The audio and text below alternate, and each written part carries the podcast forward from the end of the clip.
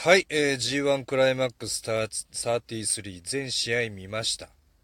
の11日目まで見ました。はい。88試合見ました。結構見れちゃってますね。楽しいですね。えー、会場は香川県高松市総合体育館。監視は1559人ということでたくさん入ってますね。えっ、ー、と、自分は毎年この高松総合体育館でも行われますけども、まあ、結構面白いね、トピックが起きるというところですし、まあ当然残り2試合というところなんで、えー、いよいよね、もう誰が決勝トーナメントに上がっていくのかという、もう本当にこう佳境に入っている段階の会場です。はい。当然盛り上がりました。はい。えー、特に A ブロックですね。まあ、真田選手は、えー、12点というところで、まあ、本当に素晴らしい試合ですね、連日。うん。なんかリック・フレアがこう、NWA チャンピオンとして海外、ね、アメリカ全土を転戦しているような雰囲気というか、どの会場に行って、どの相手でも一定レベルの試合でお客さんをヒートさせて納得させて、え帰らせるという本当にこう王道チャンピオンの真田選手のプレーがこう G1 クライマックスで連日行われているなというふうに思いました。もう本当に素晴らしいチャンピオンとナイスプレーという感じです。ナイスファイトと思っております。はい。でマッチオブザデイに関しては、えー、海野選手対辻選手。はい、えー、この日清宮選手がですねなんとヒクレオ選手に敗れまして、はい、ゴッドセンドで、バツンと一発、ヒクレオ選手頑張りましたね。この試合も大変盛り上がりましたが、ヒクレオ選手の大逆転勝利ということで終わりましたんで、まあ、この段階で海野選手とヒクレオ選手がなんと6点6点で並びましたね。はい。海野選手、この試合に勝って8点でいよいよ決勝トーナメント進出がかかってくるかなと思ったんですけども、ここでちょっと一歩足踏みというところで、ヒクレオ選手が6点に名乗りを上げました。はい。えー、して、こうなってくるとですね、海野選手がこの辻選手に勝つ、もしくは引き分けとなると、1点でも積み重ねるということが非常に大事で、まあ、期待されたんですけども、ちょっと不安材料としては、えー、30対決っていうのが引き分け引き分けに終わっていたんで、この試合も引き分けだとちょっと寂しいなとは思っていたんですけども、まあ2人の、うん、イギリス時代から続くライバル関係にさらに火がついて、えー、本当に熱い、もうプライドがかかった本当に熱い戦いになりました。えー、中盤のエルボー合戦なんかも非常に見どころありましたし、まあ、なんというか G1 でこうね、初出場、初優勝みたいなところからこう引っ張っていくっていうエースが決まるっていうようなこともあると思うんですけども、まあ、辻選手に関しては、大型選手なんで、まあ、そんなに焦る必要もないかなというか、まあ、逆にこう、マイペースで登っていくんだろうなと思っているんです。はい。で、この試合もですね、まあ、あの、辻選手の、こう、マイペースで進んでたんですけども、海野選手がね、着火させるんですね。着火剤に火をつけるんですね。うん。やっぱり辻選手も海野選手には特別な思い入れがあるのか、なんかカーブストンプのような形でドーンと頭を踏みつけた瞬間からですね、バーッと起き上がって、一気に大攻勢かかりましたね。あの、本当にこう、勢いがついた時の辻選手の、あのでかい体とスピードの迫力っていうのはもう手に負えないですね。はい。まあ、トペスイシーダなんかもへ、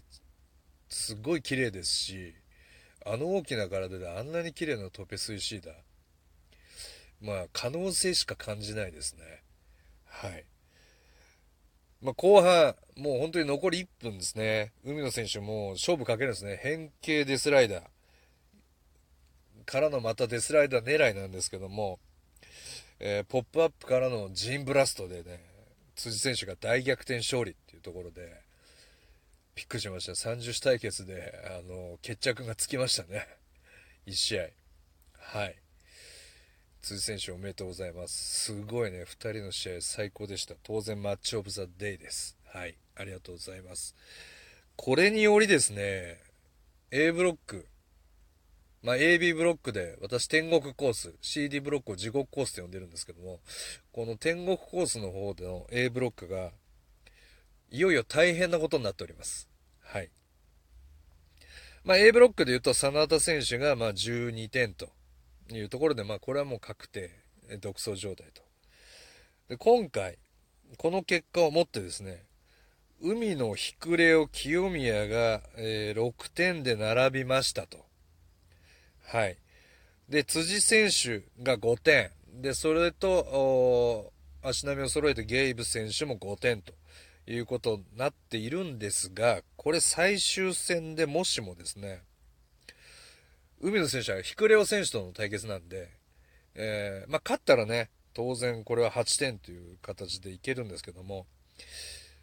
もしも引き分けると、両者7点。清宮選手が成田選手と引き分けると7点。えー、辻選手、バーサスゲイブ選手も勝者が7点となるんで、えー、海の日暮れを清宮と辻、もしくはゲイブのどちらかが4人並ぶ可能性があると。はい。これ G1 らしいですね。G1 らしい醍醐味で A ブロック最高です。はい。あの、今日は、やっぱりメインセミが、あの、結構長い試合だったんですけども、第1から第6試合は、割とコンパクトな時間で決着がつきました。えー、12分程度の試合が多かったかと思うんですけども、それでもどの試合も見応えたっぷりでした。はい。展開があって、あの、とても、まあ、12分という体感ではないぐらい、中身の濃い試合がずっと続いて、あの、テンションが維持されて、とてもいい大会でした。CD ブロック、CD ブロックに関しては、まあ、2試合ぐらいレポートもしてないんですけども、非常にこう淡白な試合が多くてですね、私はちょっとこう残念な気がするんですけども、じゃあなんで AB がこんなに華やかで CD がちょっと地味なのかっってなると、まあこれは新日本プロレスのね、マッチメーカーさんの考え方なんですけども、トーナメントの準々決勝のマッチメイクに関わってるところが大きいかなと、個人的には思っています。はい。準々決勝で、えー、いきなりこう夢のカード、大型カードが誕生しないで、まあ、そこは勝ち上がった者同士という形でベスト4、決勝で、えー、夢のカード、大型カードが実現するような形になっていると。ですので、まあ、準、ベスト4からは超面白いと思います。はい。なので、まあ、どちらかというと、陽キャ、鼻のある選手が A、B で、えー、ちょっと地味め、陰キャの選手が C、D というところで1回戦がマッチメイクされるだろうと。まあ、そういうところ、この決勝トーナメントに当て込んでのリーグ分けになってるなというのが、まあ、G1 のね、やっぱりメインというか花形はこの総当たりリーグ戦というところにあると思うんで、そこからまたスターが現れると思ってるんで、まあ、そうなってくるとね、まあ、本当に予選リーグみたいな形だったという形にもなるんでね、なんかそこはちょっともうちょっと考えていただきたくなと。ね、総当たりリーグ戦でね、夢のカードが誕生したからって、別に他の試合の鮮度落ちませんよ、他の大会のメインの。ね、そこの鮮度が落ちてたら G1 ってこんな続いてないんで、そこはちょっとね、競技性のあるスタイルというところをもう一回検討していただきたいなというふうに思います。はい。まあ私の優勝予想は、あの、当初から申している通り、変わらずオスプレイ選手ですね。まあこれ根拠で言うと、まあフォビドゥンドアなんですよ。フォビドゥンドアのメインって2試合あったと思うんですよね。岡田選手対ブライアン・ダニエルソン。えー、オスプレイ選手対ケニー・オメガ選手。ここで、まあ、新日と AEW で1勝ずつっていうことになるんですけども、ここで岡田選手が勝つのか、オスプレイ選手が勝つのか、勝たせるのかっていうのは非常に重要だったと私は思ってて、まあ、オスプレイ選手の勝利を選んだと。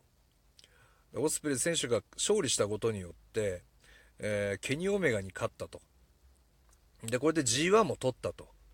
で、1.4も取って、IWGP も取って、名実ともにオスプレイ選手が新日を代表する選手に私はなっていくこの下半期えー、また2024年の年始かなと思っております。で、来年度いよいよ全米、えー、に進出という形になるのかなというふうに考えています。はい。まあ、やっぱり G1 取って、えー、というとこじゃないですかね。オメガに勝って G1 取ってというところになると思います。はい。